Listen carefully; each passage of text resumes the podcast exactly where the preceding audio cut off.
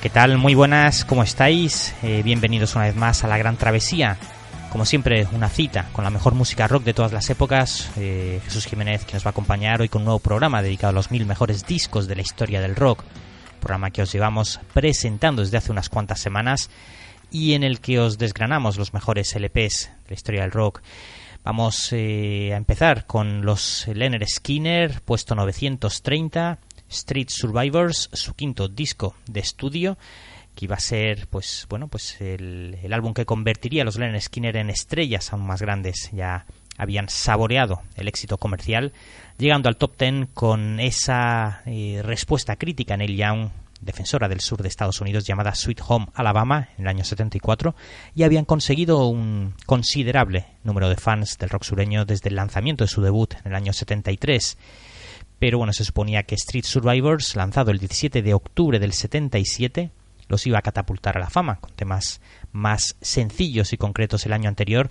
Se sumaría a la formación el guitarrista Steve Gaines, completando uno de los eh, tríos de guitarra más emblemáticos de la historia del rock, junto con Gary Rossington y Allen Collins. Eh, afilaron su sonido, pulieron las aristas para hacerlo algo más radiable y comercial, hasta el punto en que desecharon las grabaciones originales y regresaron a un estudio de Georgia con el productor Tom Dowd para modificar todas las canciones. Pero tres días después del lanzamiento de Street Survivors, la tragedia se cebaría con ellos. El avión del grupo se estrellaría cerca de Baton Rouge, en el estado de Luisiana, matando al cantante Ronnie Van Sant, al guitarrista Steve Gaines, a su hermana, la corista Cassie Gaines, así como a un miembro del equipo y el piloto y el copiloto.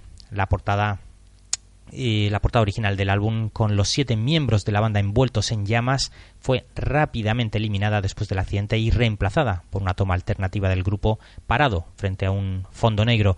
Aunque muchos años después, como suele pasar en estos casos, se restauraría en posteriores eh, reediciones.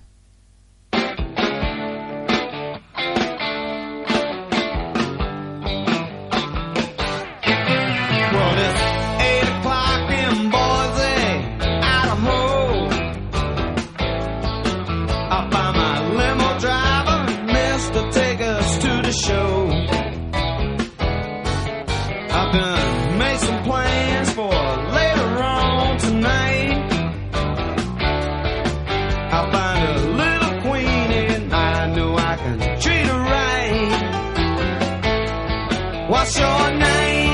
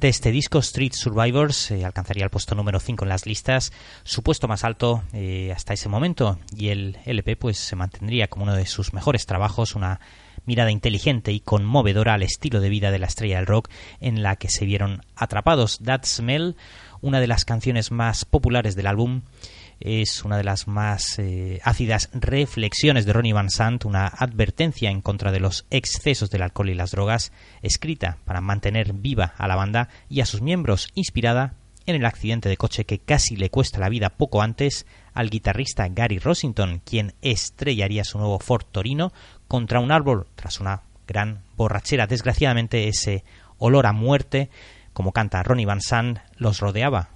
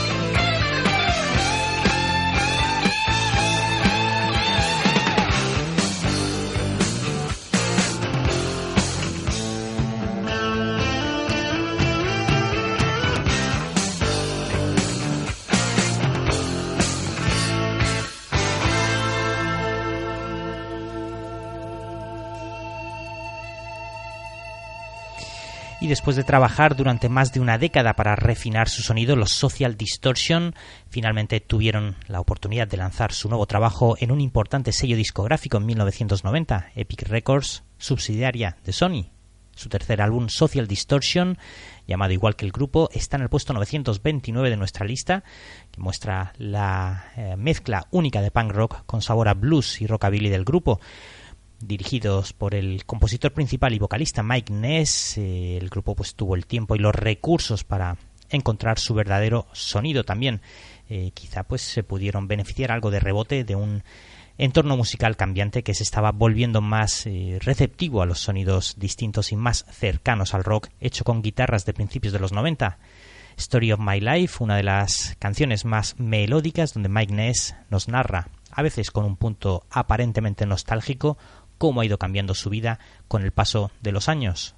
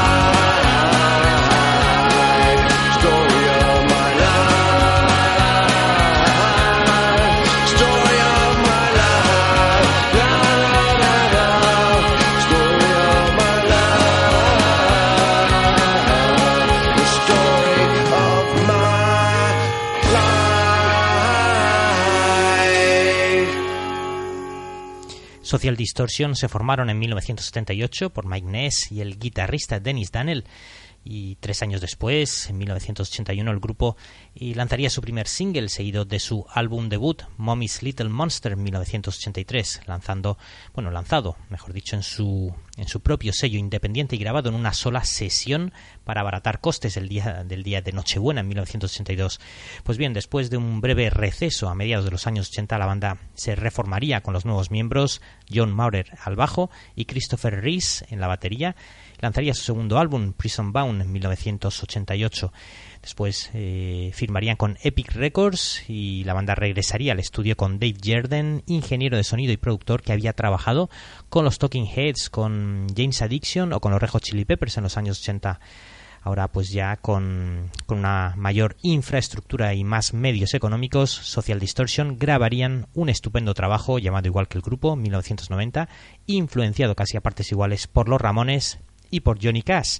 Y sí, este disco contiene una de las mejores versiones de un tema de Johnny Cash, la versión de Ring of Fire, ese anillo de fuego que sellaba el amor entre June Carter, autora principal de la canción, y Johnny Cash, y que permite pues que la melodía principal suene a través de la distorsión y la potencia.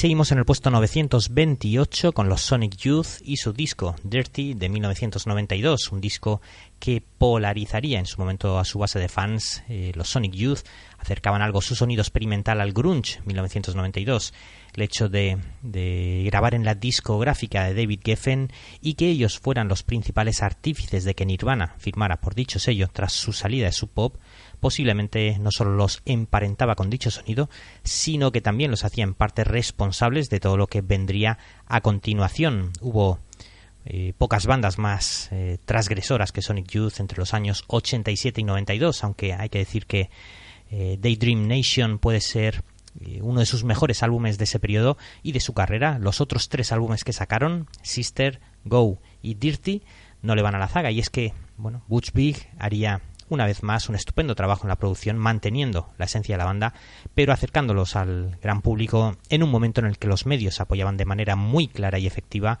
la música hecha con guitarras. Thurston Moore está en su punto más directo en la canción Youth Against Fascism, una canción que todavía es una oportuna a día de hoy y con una letra que dice algo así como otra lata de gusanos, otro estómago revuelto.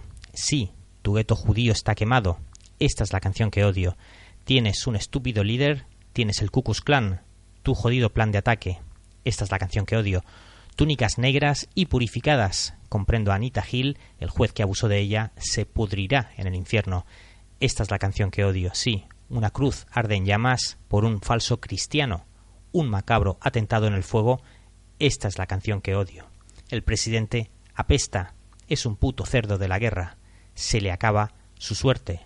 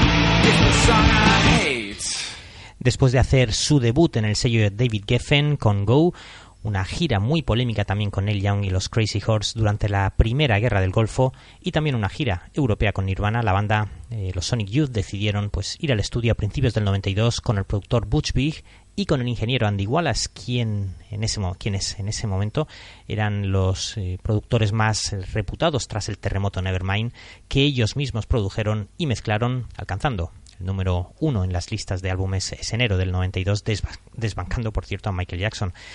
Y bueno, hay que decir que cuando, bueno, pues por supuesto una, una- banda previamente independiente se hace, eh, se hace grande, pues los fans algo más, eh, ¿cómo decirlo?, algo más intransigentes suelen abandonar el grupo y en parte esto le sucedió también a Sonic Youth. Eh, sería el siguiente paso para un grupo que estaba a punto de lograr darse a conocer en el mainstream, un pequeño éxito en la comunidad alternativa y ese álbum, eh, el disco llamado Dirty, resultante sería un esfuerzo casi perfecto, una mezcla brillante del ruido disonante y del rock experimental junto con el rock underground de ese momento.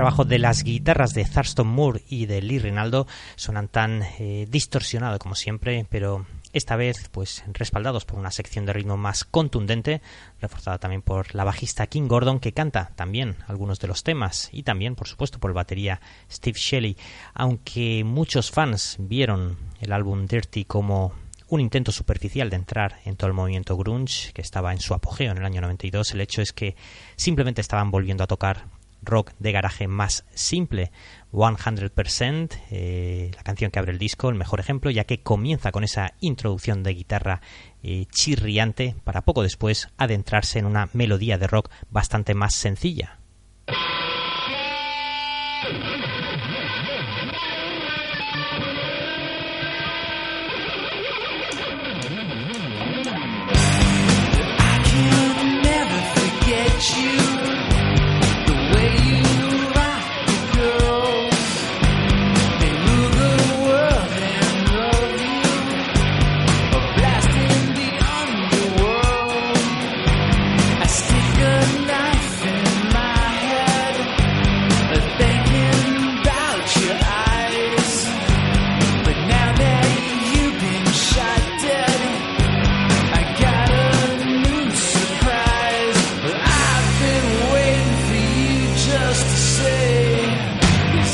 Chick is mine.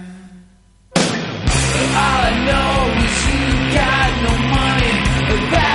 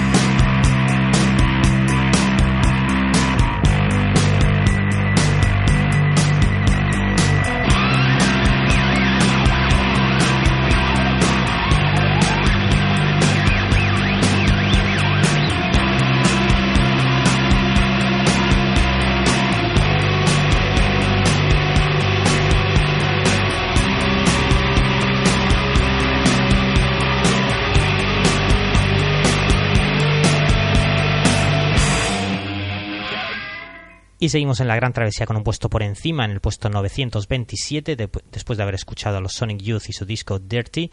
Vamos con los suecos de Soundtrack of Our Lives, su primer disco de 1996, Welcome to the Infant Free Base, después de eh, después de años eh, luchando para encontrar un distribuidor a nivel mundial, los suecos de Soundtrack of Our Lives eh, tendrían la oportunidad de ofrecer su emocionante y revitalista rock and roll, su álbum debut de ese año, como os decía antes, 1996, un extraordinario y ambicioso ejercicio de clásico rock de finales de los años 60 con 20 canciones en más de 70 minutos. Este disco pues es eh, la verdad un, trabajo impresionante, eh, una creación de su cantante Evot Lundberg, quien formaría la banda después de que su anterior eh, formación Union Carbide Productions eh, bueno pues se separase debido a las diferencias creativas de los miembros del grupo cuando normalmente eh, se produce una grieta de ese tipo pues eh, los nuevos proyectos suelen encontrar su propio camino. Y con los suecos de Soundtrack of Our Lives ese camino se se alejaba del influyente garaje rock cercano al stoner para abrazar claramente el rock y la psicodelia de los años 60, conservando también, por cierto, su propia identidad. Vamos a escuchar eh, la canción que abre el disco. Este tema se llama Mantra Slider, son Soundtrack of Our Lives.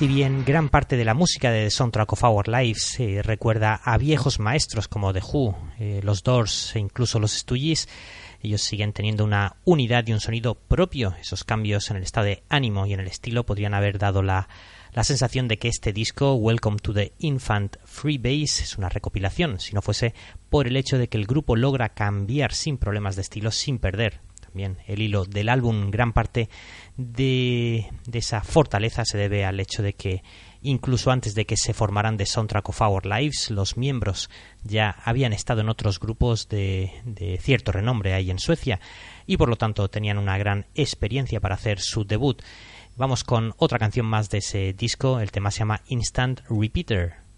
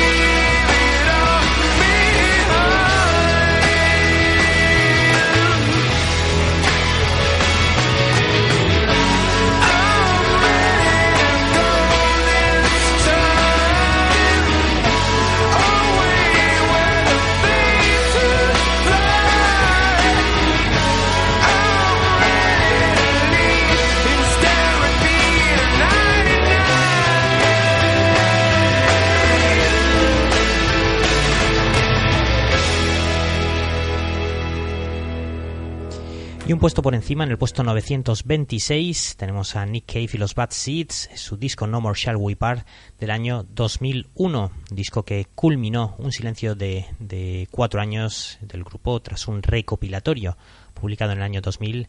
No había eh, aparecido material nuevo desde el álbum del año 97 de Bodman's Call. Con ese disco, eh, bueno, Nick Cave finalmente había entregado un álbum completo de canciones de amor profundamente trágicas y hermosas, sin ironía, sin sarcasmo y sin ningún desenlace trágico. Parece que The Bodman's Call alteró la manera en la que Nick Cave escribiría las canciones, desnudando sus sentimientos de una forma descarnada en un alarde de versatilidad creativa brutal. Y los Bad Seeds lo protegen una vez más a la perfección durante algo más de tres décadas, los Bad Seeds han sido una de las formaciones esenciales en la historia del rock. Pues bien, dos aportaciones musicales muy importantes, también el omnipresente Mick Harvey y el violinista de los Dirty Three, Warren Ellis, crean una atmósfera sonora ideal para las letras del australiano. Vamos con una canción que, bueno, pues eh, se mezcla de blues, soul, de raíces, acercándose a veces al jazz más melódico y más sencillo, pero con uno de esos eh, increscendos absolutamente magistrales, el tema llamado Oh My Lord. I thought I'd take a walk today. It's a mistake I sometimes make. The kids lay asleep in bed. My wife lay wide awake. Kissed her softly on the brow. I tried not to make a sound. With stony eyes she looked at me and gently squeezed my hand. Call it a premonition, call it a crazy vision, call it intuition, or something learned from mother. When she looked up at me, I could clearly see the sword of a Damocles hanging directly above her. Oh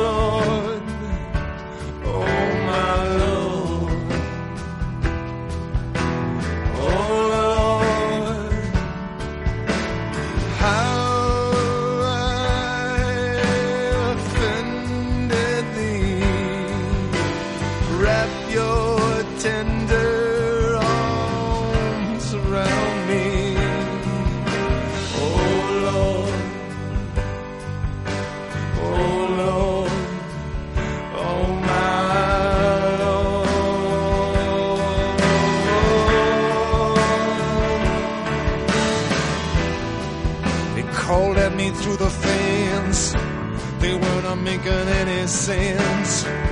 They claimed I'd lost the plot. Kept saying that I was not the man I used to be. They held their babes aloft threw marshmallows at the security and said that I'd grown soft. Call it intuition. Call it a creeping suspicion, but they're words of a derision. I meant they hardly knew me, for even I could see the way they stared at me, the spear of a destiny, are sticking right to me. Oh Lord.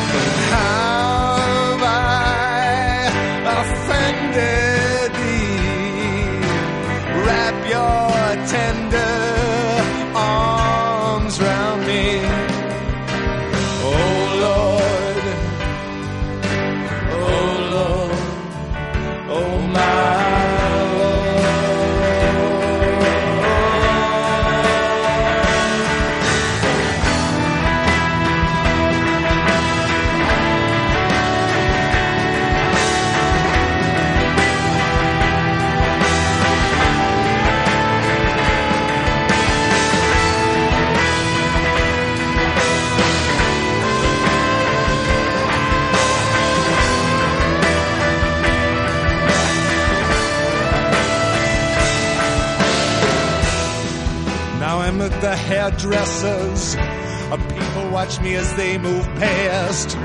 A guy wearing plastic antlers presses his bum against the glass. Now I'm down on my hands and knees, and it's so fucking hot. Uh, someone cries, What are you looking for? I scream the plot, the plot. I grab my telephone. I call my wife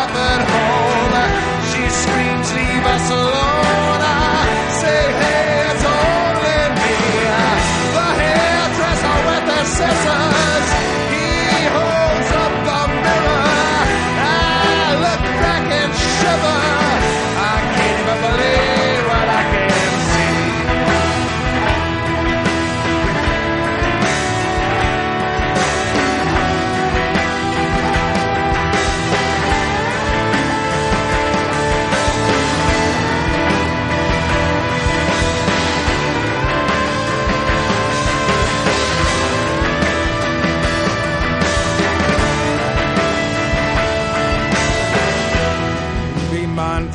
prayers you send.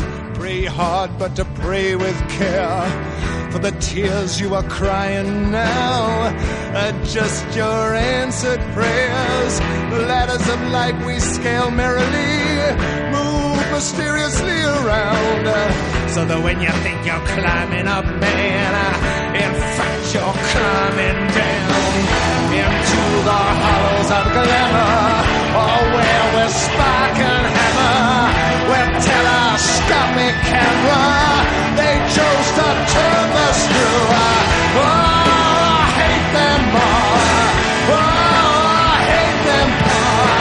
Oh, I hate them for what they went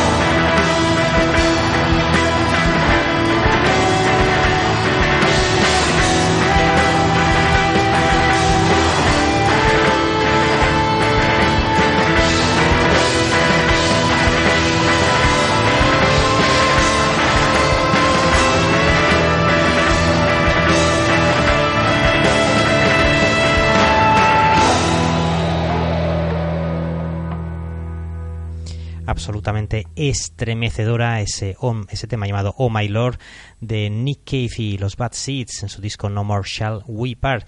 También está la genial aportación de las hermanas McGarrigle a los coros en un tema también genial llamado Love Letter.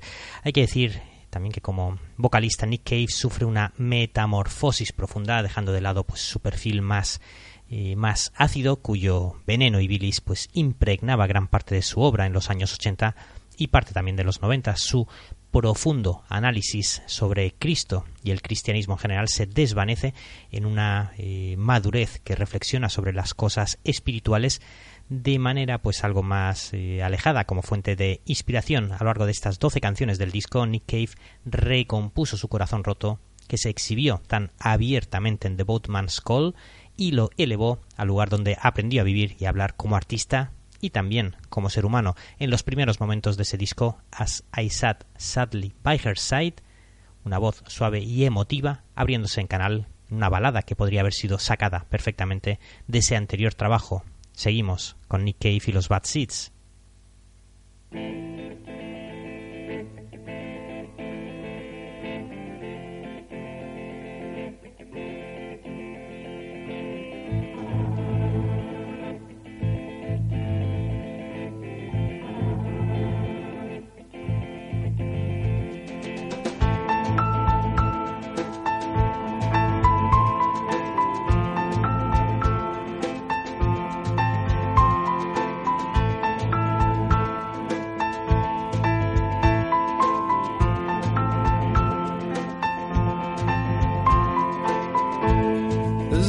Sat sadly by her side at the window through the glass.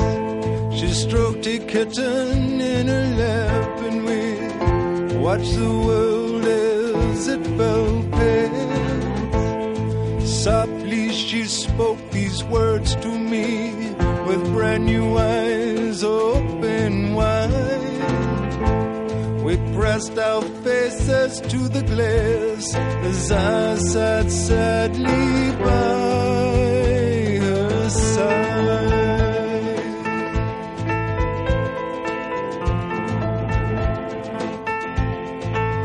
She said, Father, mother, sister, brother,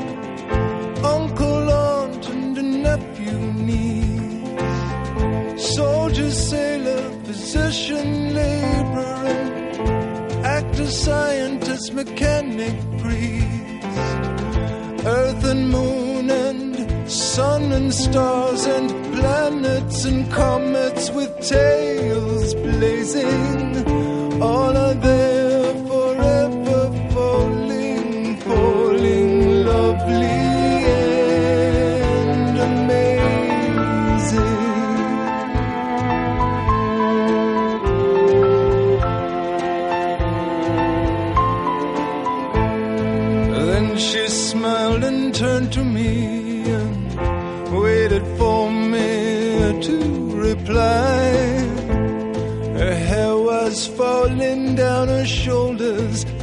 sat sadly by her side.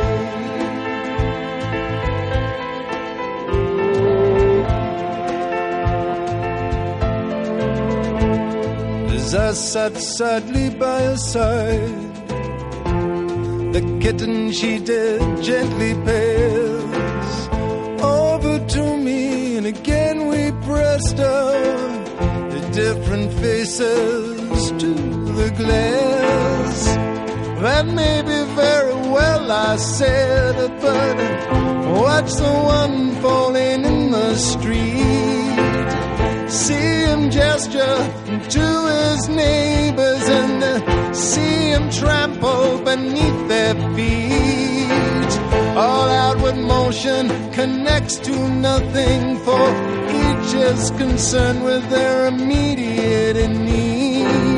When does the man reaching up from the gutter see the other one stumbling on who cannot see?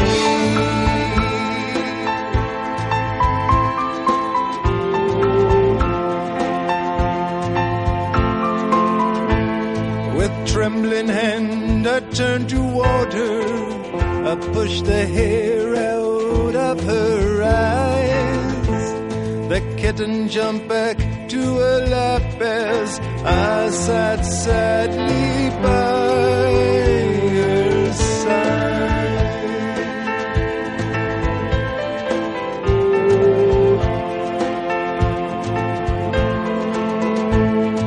Then she drew the curtains down and said, Oh, when will you ever learn there beyond the glasses. simply none of your concern? God has given you but one heart, you are not a home for the hearts of your brothers. And God don't care for your benevolence anymore than He cares for the lack of it in others. You to sit at windows in judgment of the world He created, while sorrows pile up around you, ugly, useless, and overinflated.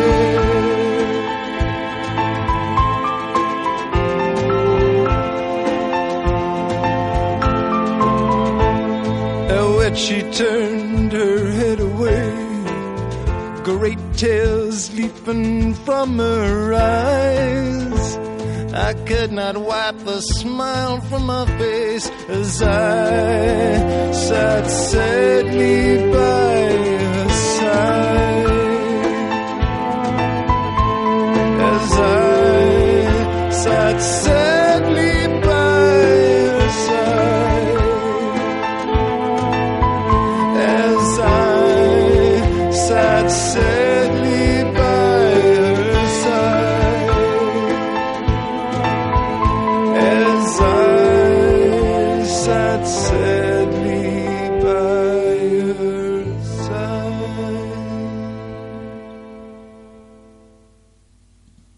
Con el puesto 925, donde está Waylon Jennings y su disco Honky Tonk Heroes de 1973.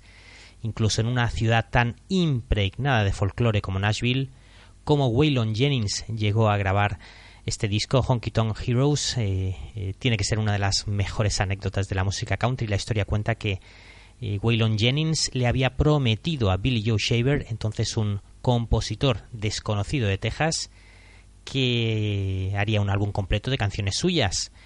Parece ser que a Waylon Jennings se le olvidó dicha promesa y una noche apareció Billy Joe Shaver echándoselo en cara y amenazándole. Pues bien, el músico tejano llevaba eh, seis meses en Nashville tratando de localizar a Waylon Jennings y lo localizó en un estudio de grabación con Chet Atkins. Pues bueno, tras varios intercambios poco amistosos, este último convenció a Waylon Jennings ofreciéndole sus canciones que terminaron por grabar en unas sesiones de lo más tormentosas y complejas. Honky Tonk Heroes, un disco, como os decía antes, eh, que son todas las canciones de este hombre originales de Billy Joe Shaver, se convirtió en un álbum seminal en el mundo de la música country, alejándose del típico sonido pop de Nashville y adentrándose en un terreno hasta entonces inexplorado como el outlaw country.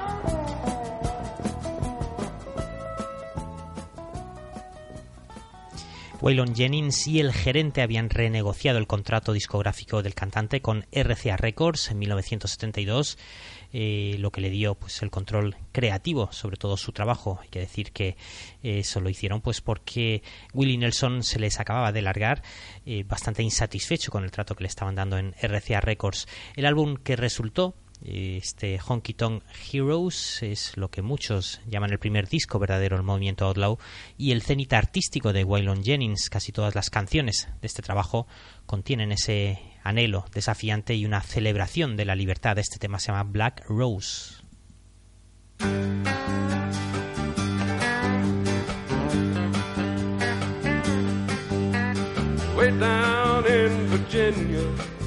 Amongst a tall grown sugar cane, lived a simple man and a Dominica hen and a rose of a different name.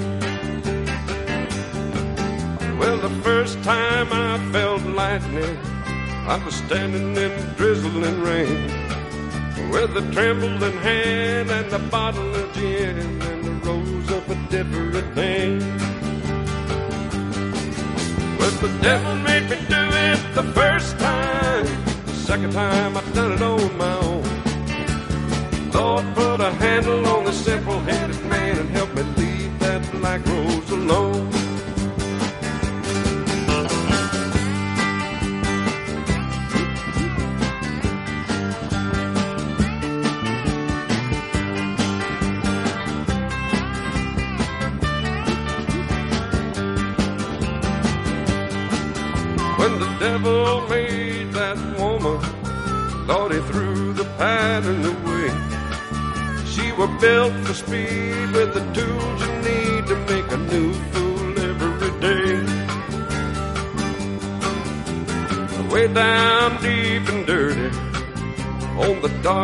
side of shame, I caught a cane cutting man and a bottle of gin with a rose of a different name.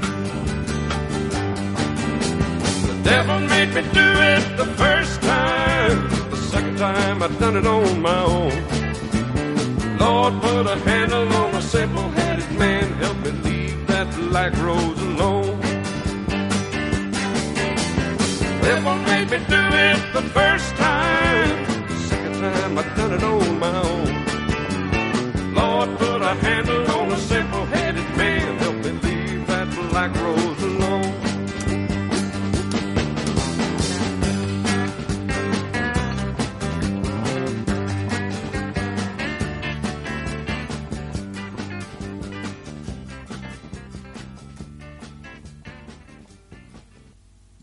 Seguimos con Elvis Presley en el puesto 924, su disco llamado A Date with Elvis.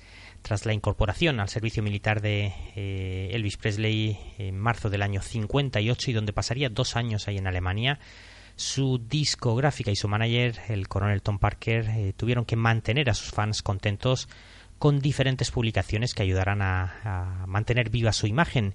Y en un momento eh, algo delicado para el rock and roll, finales de los años 50, en el que una mano negra se cernía sobre un movimiento musical considerado peligroso y violento, muchos de sus principales artífices y creadores sufrieron sus consecuencias, algunas de forma un tanto merecida o surrealista, el caso de Jerry Lewis que se había casado con su prima de 14 años, el de Chuck Berry que pasó un tiempo en la cárcel, Little Richard que en un vuelo en Australia dijo que había estado a punto de estrellarse y decidió abandonar el rock and roll durante unos años para meterse a estudiar teología, el de Buddy Holly, que falleció en un accidente aéreo con The Big Bopper y Richie Valens, eran momentos muy duros para el rock and roll y la mala prensa que tenía, añadiéndole ese signo de contestatario y de rebeldía frente a la autoridad, hizo que esa mano negra emergiera con fuerza, descabezando a Elvis y mandándolo a Alemania durante dos años. Uno de los discos que se publicó con grabaciones anteriores anteriores, perdón, sería este A Date with Elvis de 1959. Blue moon, blue moon, blue moon, keep shining bright.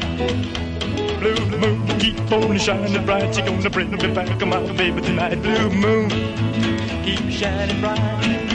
I say, blue moon, up Kentucky, to keep on shining. Shine on the one that's gone and left me blue. I say, blue moon of Kentucky, to keep on shining. Shine on the one that's gone and left me blue. Well, the heat was on one moonlight night, stars shining bright, whisper on high, love say goodbye. Blue moon of Kentucky, keep on shining. Shine on the one that's gone and left me blue.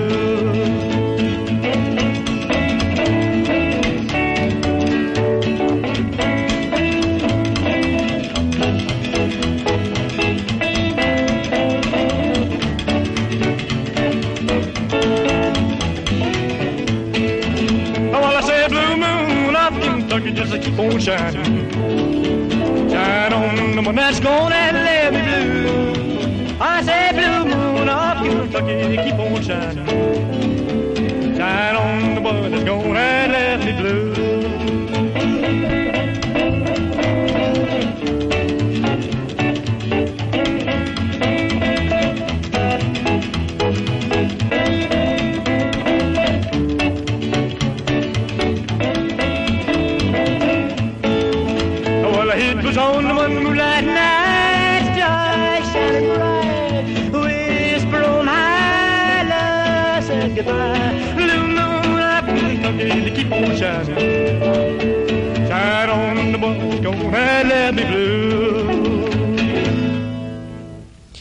Vamos a escuchar otra canción más de ese disco A Date with Elvis, un tema que originalmente grababa el rey del rock and roll en los estudios Sun Records, año 1954, el tema llamado Good Rockin' Tonight y que abría la cara B de ese disco de Elvis Presley.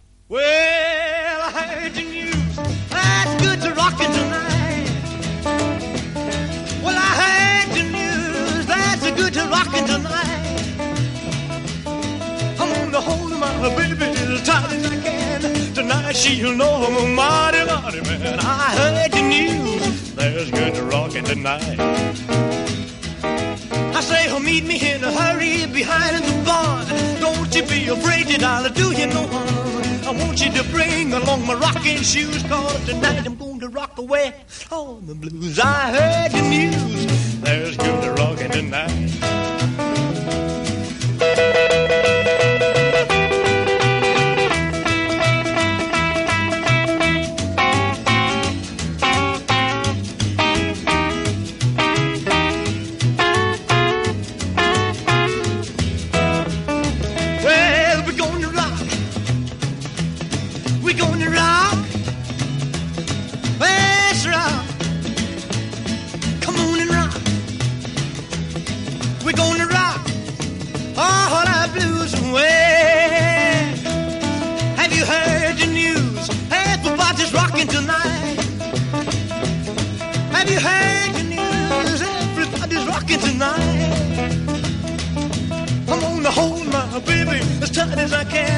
Tonight she'll know, mighty, mighty man, I heard the news. There's good rockin' tonight.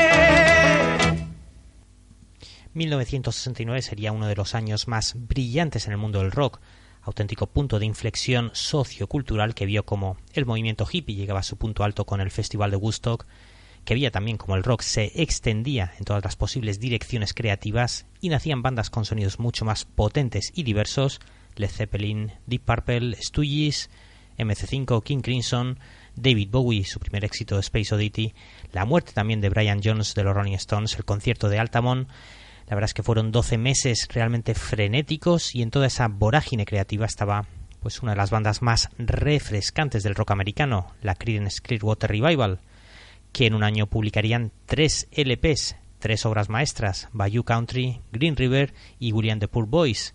Pues bien, en el puesto 923 está la Creedence Clearwater Revival con su disco Green River 1969.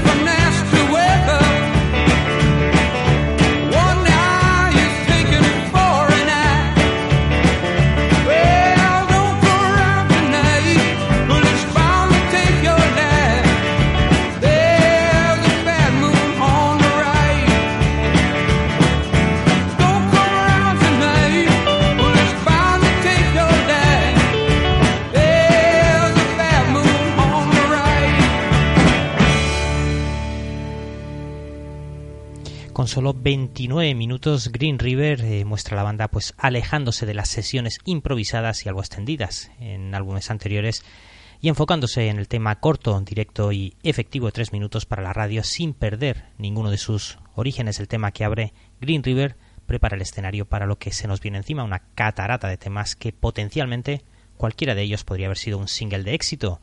Sus ritmos contagiosos, su base rítmica perfectamente compenetrada mezcla de rock, country, blues, música muy de raíces americanas con la portentosa voz de alguien como John Fogerty.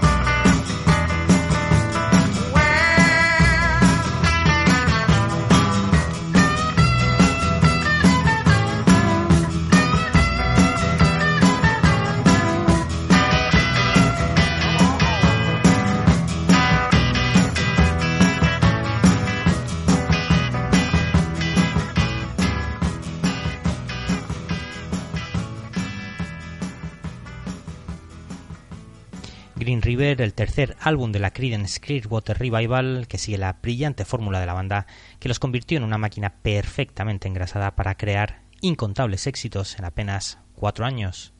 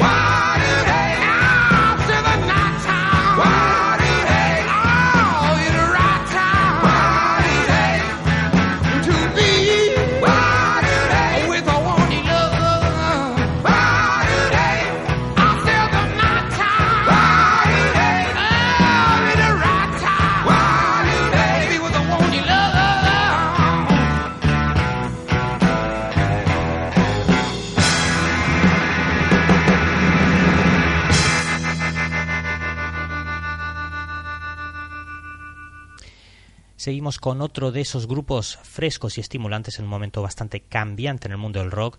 Finales de los años 70 también, también los inclasificables Devo debutaban en 1978 con su disco Question, Are We Not Men?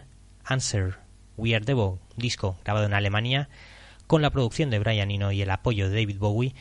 Parece ser que estando en Alemania Iggy Pop y David Bowie recibieron una cinta con una serie de canciones del grupo y decidieron involucrarse en el proyecto. Esas líneas de bajo casi imposibles, esa forma de cantar tan fría y mecánica, esas letras tan surrealistas y esa, esa imagen también tan original hacían de este disco uno de los trabajos más rompedores de esa época.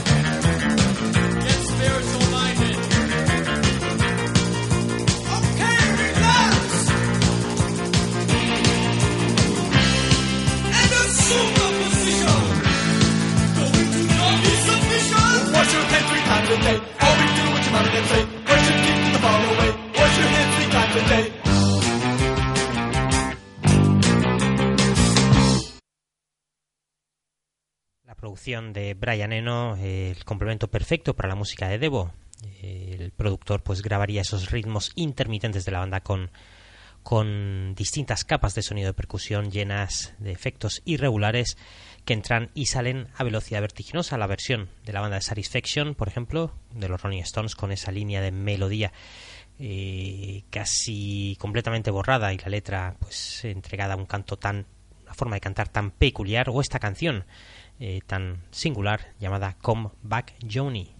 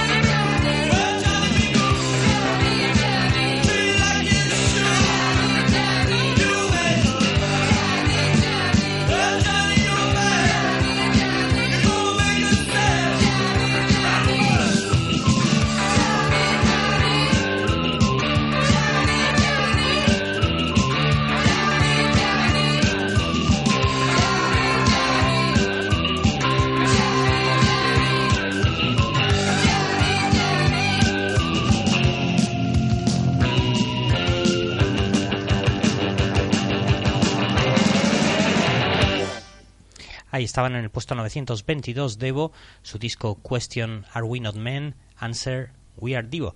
Y en el 921 está Yamiroquai, su disco Emergency on Planet Earth de 1993, el álbum debut de Yamiroquai se convirtió en un clásico instantáneo desde su lanzamiento ese año, al ingresar las listas en el número uno y sentando las bases para un sonido del acid jazz sobre el que la banda continuaría trabajando durante, la siguiente, durante las siguientes décadas, encabezado pues por el cantante Jason Kay. El álbum pues fue una mezcla perfecta de funk, space pop, música electrónica y soul con trompetas, saxofones y flautas.